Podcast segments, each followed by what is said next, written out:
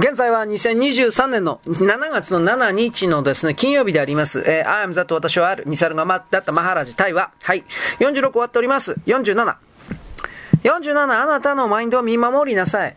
質問者、本質の探求において人はすぐに自らの無力さを知り、指導者や死の必要性を悟ります。これはある一定の試練を意味しています。なぜなら指導者を信頼し、彼の助言と教えに従うように期待されるからです。しかしそれでも社会からの要求や圧力は非常に大きくて、個人的欲望と恐れがあまりにも強力なため、服従に本質的なマインドの純真さと意志を得ることができません。どうすればグルの必要性と彼に絶対的な服従をすることとの間にバランスを見出せるでしょうか？マーラジ、社会と環境からの圧力のもとになされたことはさほど重要ではない。なぜならそれはほとんど機械的で、単に刺激に反応しているに過ぎないからだ。自分自身を冷静に見守り、起こっていることから自分自身を完全に孤立させることで十分だ。注意もせず、盲目のうちになされた行為は、カルマ、運命に加えられる。さもなければそれは大した問題ではない。グルが要求することは一つだけだ。明晰性と目的の強烈さ。自分自身に対する責任の感覚だ。世界の実在性そのものが疑われなければならない。結局のところグルとは誰か、世界もそれに関する考えも存在しない状態を知るその人。彼が思考の死だ。彼を見つけることはもはや想像実在とみなすことのない状態に達することを意味する。どうか理解してほしい。グルは実在を、真理を、ただあるものを象徴するのだ。彼は言葉の最上の意味において現実主義者だ。彼はマインドとその妄想に降伏できないだろうし、またしない。彼はあなたを実在へと連れて行く。彼に何か他のことを期待してはならない。あなたが考えている情報や知識を与える人は真のグルではない。真のグルは実在を知り、見かけの魅力を超えているのだ。彼にとって、あなたの服従と訓練に関する質問は意味をなさない。なぜなら彼にとって、あなたがあなた自身だと信じている個人は存在しないからだ。あなたの質問は非存在の個人に関するものだ。あなたにとって存在するものも彼にとっては存在しない。あなたが当然としてみなしていることを彼は絶対的に否定する。彼はあなたに、彼があなたを見るようにあなた自身を見てほしいのだ。そうした時あなたは服従し、従うグルを必要とはしなくなるだろう。なぜならあなたはあなた自身の実在に従い、服従するからだ。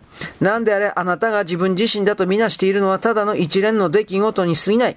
すべてが起こり、巨来する間、あなただけが移り変わるものの中での普遍、推測されることの中での唯一自明のものなのだ。観察するものから観察されるものを分離しなさい。そして偽りの同一化を放棄するがいい。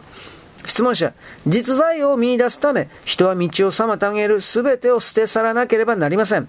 またその反対に、社会の中で生き残っていく必要から、人はたくさんのことをなし、また耐えていくように強いられます。人は実在を見出すために職業や社会的立場を放棄するべきなのでしょうかまあら仕事をするがいい。自由な時間があるとき内面を見なさい。自由なこと、重要なことは、機械がそれ自体を差し出しているときを逃してはならないということだ。もしあなたが真剣ならば、許された時間を最大限に使うだろう。それで十分だ。質問者。私が本質を探求し、非本質的なものを捨て去っていく中で、何か創造的な生活のための機会があるでしょうか例えば、私は絵を描くことを愛しています。もし私が余暇の時間を絵画に費やしたならば、それは助けになるでしょうかマーラジ。あなたは何をしようとも、あなたのマインドを見守りなさい。また、マインドが絶対的に静止した完全な内なる平和と沈黙の時間を持たなければならない。もしそれを逃せば、あなたは全てを逃すことことになる。もしそれを逃さなければ、マインドの沈黙はそれ以外の全てを吸収し、溶かし去るだろう。あなたの困難は、実在を求めながら同時にそれを恐れていることだ。恐れているのはあなたがそれを知らないからだ。馴染みのあるものは知られている。あなたはそれらに安全を感じる。未知なるものは不確かであり、それゆえ危険なのだ。しかし実在を知ることは、それとの調和の中にあることだ。そして調和の中に恐れの居場所はない。幼児は自分の身体を知っている。だが身体を基盤とした区別を知らない。ただ意識していて幸せなのだ。結局のところそれこそが生まれてきた目的なのだ。あることの喜びは最もシンプルな形の自己愛だ。それは後に真我への愛として成長する。幼児のように身体と自己の間に何も妨げるものなくありなさい。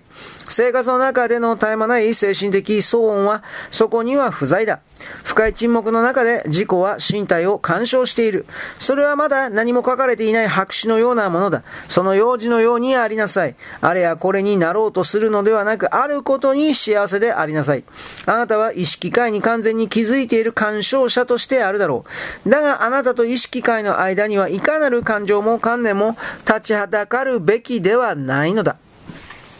はい、ここまでよろしく。ごきげんよう。